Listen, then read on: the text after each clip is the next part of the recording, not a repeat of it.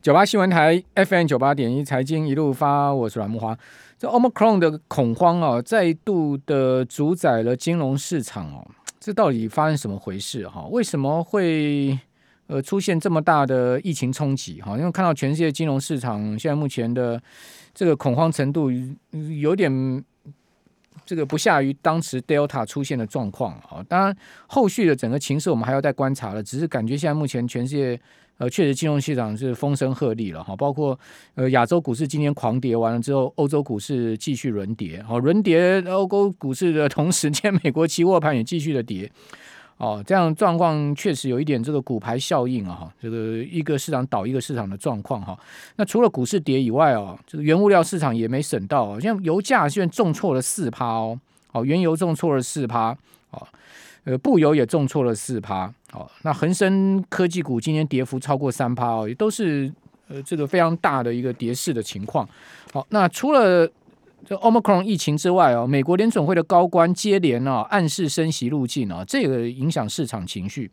哦，那这个终身票委，好，就是说，呃，沃热这个理事，你不要不要说啊，他只是个理事，他是有终身投票权的。他说呢，明年三月啊，这个联准会就要结束购债，好，结束 QE，同时呢就要升息。哦，他把升息的时间已经推前到明年三月。好，呃，同时他说呢。不排除五月再升息，就三月升完之后五月再升。哇，三月五月就是各升一次的话，那下半年不是还再升两次吗？好，所以市场就紧张了。好，同时呢，这个旧金山的 Fed 的主席威呃戴利啊，也说明年升息两到三次是适合的。好，也呼应了这个沃热的说法。哦，只有这个年准会纽约分行的主席威廉姆斯啊，他说呢，哎，不会加快 QE taper 了。好，所以大家也稍微安心一点。好，三月结束 QE，好，不会再加快，因为明年一月才会一个月 double 嘛，好，到三百亿美金嘛，好，所以照这个数字的话，就三三月会结束 QE。好，因为毕竟美国的通货膨胀确实厉害啊，PPI 十一月已经升到九点六，CPI 升到六点八，好，创下一九八二年来的新高。好，这是另外一个让股市紧张的因素。好。呃，同时呢，全世界各国央行已经开始抢跑升息了哦，不是说美国还呃这个没动，大家不动啊，美国不动我就先动了。好，俄罗斯的央行在上周已经是今年第七次升息。好，在上个礼拜哈，墨西哥央行、智利央行、巴基斯坦央行、亚美尼亚央行都升息。好，另外最重大的是英国央行啊。苏格兰银行升息，一升升了十五个基点到零点二五啊。那大家原先预估啊，英国的 GDP 啊增长没有那么强劲啊，又再加上疫情，应该不会升息。但没有想到，呃，苏格兰银行呢就是意外的升息了十五个基点，哦，所以也使得这个呃整个欧洲的升息气氛更浓了哈。好，同时苏格兰央行估计啊，哦，明年四月通货膨胀才会达到峰值啊，到时候英国的呃物价压力会到六趴。哦，消费者物价指数会到六趴。好，那俄罗斯央行在上周升息了一百点，哈，到百分之八点五。今年以来，俄罗斯央行已经升了四百二十五个基点了。好，那高盛又加码，他说明年三月结束 QE 之外呢，哦，明年会升息三次。所以高盛呼应沃勒说法，三月、六月、九月跟升各升息一次，而且高盛再加码，说明年四第四季开始缩表，哦，缩减资产负债表，哦，把当前的八点七兆的。这个央行资产呢要缩减下来，哦，此外呢，疫情我们刚刚讲纽约的问题、伦敦的问题，哦，整个英国的问题，哦，再加上荷兰现在要采取更严严密的封锁，哦，这个一连串的头皮发麻的事件呢，就让呃整个股市啊出现了莫大的压力，哦，还有呢，土耳其股市又暴跌，哦，土耳其有一个英明的总统嘛，埃尔多安，这个把央行主席换掉。哦，一直换央行主席，因为他央行主席要升息，他不要，他要降息。哦，结果呢，搞到一这个土耳其里拉大贬，今年对美元已经贬了超过六成了。哦，土耳其的股市在上周末爆挫，哦，两次熔断都还没止住跌势。哦，所以一连串这个全世界金融市场的这个危局啊，我们到底要该怎么应对啊？好，那是不是真的会进入到一个比较明显的修正坡呢？我赶快请教群益期货分析师龙易生乡里，龙乡里你好。哎，荣大哥你好，各位听众朋友大家好。好，龙大师怎怎么看期指？今天期货居然大跌两百点，哦，这个今天期货怎么恐慌吗？两百零五点，这个逆价差已经拉到到九十点了。如果加现在目前盘后的逆价差，哦，甚至是来到了这个一百五十点以上的逆价差嘞。对，那短线在今天早上十点钟之后啊，确实有点恐慌的情绪出现，那就受到刚刚所提到的，呃，新的变种病毒，还有 FED 啊升息的这个步骤可能加快。那另外还有一个就是在拜登的一点七五兆的基础建设啊，那遭到了民主民主党的议员啊慢青卡关了。啊，说反反正是预估看可不可以今年就把它过关，结果啊，反而要到明年才可以过关。那 FED 收缩把钱收回去，那拜登要再撒钱出来，那现在看起来暂时金币撒不出来了啊，那所以这造成全球市场暂时资产往债券去跑，避险性的这些资产去跑。好，那台股部分其实本质呢，哈，还是相对还蛮不错的哈。看到今天往下跌呢，成交量只有两千六百亿。那也可以看到，其实上周三四五三天呢，然后都是带量往上涨这样的一个状况。那今天可以看到回跌都是一些外资持股比较重啊，或者是呢过去一段时间涨得比较高的股票。那反正今天抗跌的哈是过去一段时间比较打底一段时间，好比较积极比较低，然后呢好相对比较没有没有这么大涨幅的股票，像是钢铁啦，好像是面板啦，哈。还有像一些 NFT 的这概念股、游戏股啊，这个都是一些中小型族群啊。那我觉得外资即将放假去啊，就是下半周啊，外资即将要过年了。那我觉得呃，过年之前呢，把这个股票出清，然后避险一下哈，这个理所当然啦，无可厚非。那进入到下半周，我觉得就要看内资的脸色哈。那其实像今天整个族群来说，不是全面性的这种崩盘啊，不是全面性都下杀。那跌幅主要集中在一些全值股啦，一些大型股。好，所以我觉得这个观观这个状况观察个两三天看看，因为其实，在疫情的部分啊，过去每一次有发生这样子一个变种病毒啊，不管像是感恩节那一次的 Omicron 啊，或是更之前的 Delta，那因为疫情所造成这样子的一个下跌呢，其实后续都还蛮有机会啊，再回到它的起跌点附近。那疫情到底会对这个全球股市造成什么样的影响呢？大家可以观察原油哈，就可以知道它。原油不是跌四趴吗？对，但现在还没跌破上一次的那个低点。哦，上一次那个那个疫疫情刚出来那时候的，第一次我们讲出来的时候，在十二月初的时候，最低跌到六十二块啊，那现在大概是在六十七块左右。啊，那短线原油的走势也是比较偏空了哈。那其实疫情最直接影响到的就是油价的部分哈。我记得上次跟阮大哥连线还有提到啊。那拜登这个要释放战备储油，释放一大堆没用，结果反正一个疫情来，油价就崩了哈。对，所以大家可以观察一下整个原油的状况，看一下这个疫情的的这个到底会不会持续蔓延了哈。那现在其实呃各个国家因为接近年底了哈，也要过年了哈，大家可能对于整个这个疫情开始有一些防堵的措施出来啊。但是我认为其实过完今年之后了哈，那个疫情应该是会逐渐的减缓了。那包括其实各国。针对疫情都是采取叫大家去打疫苗啦，哈，加强防护啦，哈，而比较不倾向用这样子封锁的方式啊，再一次啊，可能又会对经济造成影响，所以觉得疫情的这个影响应该是比较短暂的。好像是欧洲比较倾向封锁嘛，对，欧洲说像荷兰说要采取更严厉的封锁措施，哦英国也宣布伦敦宣布了是重大事件嘛。哦，所以感觉起来欧洲是比较倾向奥地利啊这些地方倾向比较更严格的封锁，其他各国还有日本啊，那其他各国看起来还好了。嗯，好，就是说大家没有说这个要采取整个完全的边界隔离管制嘛。好，那你刚刚讲说今天比较弱势，法人持股多的在下跌，那大概是哪一些股票类股呢？那上涨又是呃相对比较抗跌是哪一些呢？好，那像今天指数跌这么重啊，台积电就跌一点五趴。好，然后这个联发科也跌一点六趴，好，那反而是之前已经跌过的哈，成熟制程像是联电啊、世界先进、力积电这些啊，它已经先回档过了，那所以其实这两天其实回档幅度也不大，像联联电今天平盘了哈，然后世界先进的话呢，哦也是大概小跌这样子的一个状况，啊，所以可以看到指数现在在做一个这个结构上的调整，就是过去涨得比较多的啊，或者是外资持股比较多的啊，那像今天都有一些。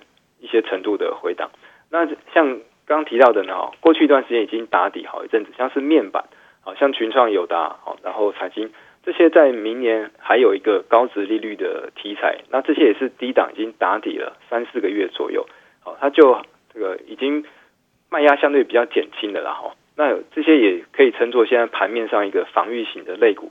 那资金也有移到像这类的族群上面。那另外像呃 NFT 的概念股哈，就是在上周五、上周四开始有一些游戏类股哈，这个都是去年疫情以来没有涨到的股票哈。嗯，对，像是这个大宇啦、哈智冠啦哈，这个在去年疫情以来，哦，它的高点大概就是在十一月、十二月的这个高档左右。那就是这两年来台股很多的这股票啊，几乎都涨一轮了啊，像这航运啊、船产啊、钢铁啊。啊，电子业啊，哈，半导体、基金元啊，几乎都涨一轮起来。可是游戏类股是在这两年几乎没有怎么涨。今年橘子也也比较强嘛。是啊，是啊，就是这些 NFT 的股票。好，他们跟 NFT 是什么样的关联性？好，那像过去这个呃，游戏里面有一些虚拟的宝物啊，哈，或者资产啊，哈，大家可以拿到 NFT 去去上架哈。那其实有现在有这样子一个题材啊，我觉得这个就好像元宇宙刚出来的时候啊，哈，那。可能刚开始只有宏达电、威盛，哎，有这个搭配到元宇宙这样子的一个题材，对，啊，但是后来慢慢的，很多厂商都说，哎，我也有元宇宙，我也有这样题材，所以现在轮动到这个所谓游戏概念股上面去了。对，我觉得 MT 好像元宇宙刚出来那个时候，啊，我觉得应该还有一些行情，还有行情，所以游戏股可以注意了哈。另外，就今天钢铁股也很强嘛，还有就是一些资产股，对不对？是，好像什么南纺啦，哈，国产啊，国产已经连续拉拉了好几天了嘛。哦，所以资金就开始避到这些，呃，所谓先前相对基期比较低的，好，股价也比较低的一些股票上面去了。好，那但问题就是说，这些重量级的半导体股一直跌怎么办呢？哦，跌了大家也心里面毛毛的，好，会不会再继续往下挫呢？好，那以及呃，期权市场怎么观察？还有原物料市场怎么观察？好，我们这边稍微休息一下，等一下继续回到我们的节目现场。九八新闻台 FM 九八点一财经一路发，我是阮梦华。我们现在同步在 YT 上直播，在我们留言板上看到我们很多的老朋友啊，在上面哦报大家自己的这两天的情况，看起来大家都有一点小套哦，然后有点压力，对不对？啊，不过大家也不要太担心了。前波破月线是回错季线嘛？好，那如果呃这波再破月线，因为今天破月线，好再回探季线。哦，那下去也不过就三三百点空间左右嘛，所以应该还好啦。哦，两趴左右应该大家还可以承受了。哦，两趴是大盘，但是呢个股的情况可能就不一定了哈。因为像今天，呃跌跌幅超过大盘的股票比比皆是，但是也有上涨的啊。比如我们刚刚讲中红，中红今天又涨了五点六趴，涨了半根涨停板。另外长隆行今天也涨了三趴多，哦，国产涨了两趴多，对不对？哦，另外东尼今天收盘也涨了一点五趴。好，雅聚今天涨了百分之零点四，哦，这个还是有上涨的股票嘛，对不对？好，这 个刚刚念一念这些股票是我个人比较熟悉的啦。好，那当然我 我手上的股票也一一缸子跌幅超过两趴的啊。哦，那今天台积电跌得比较重哦，跌了一点五趴，哦，跌破六百块。哦，上周才除完息之后呢，今天往上往下又这个。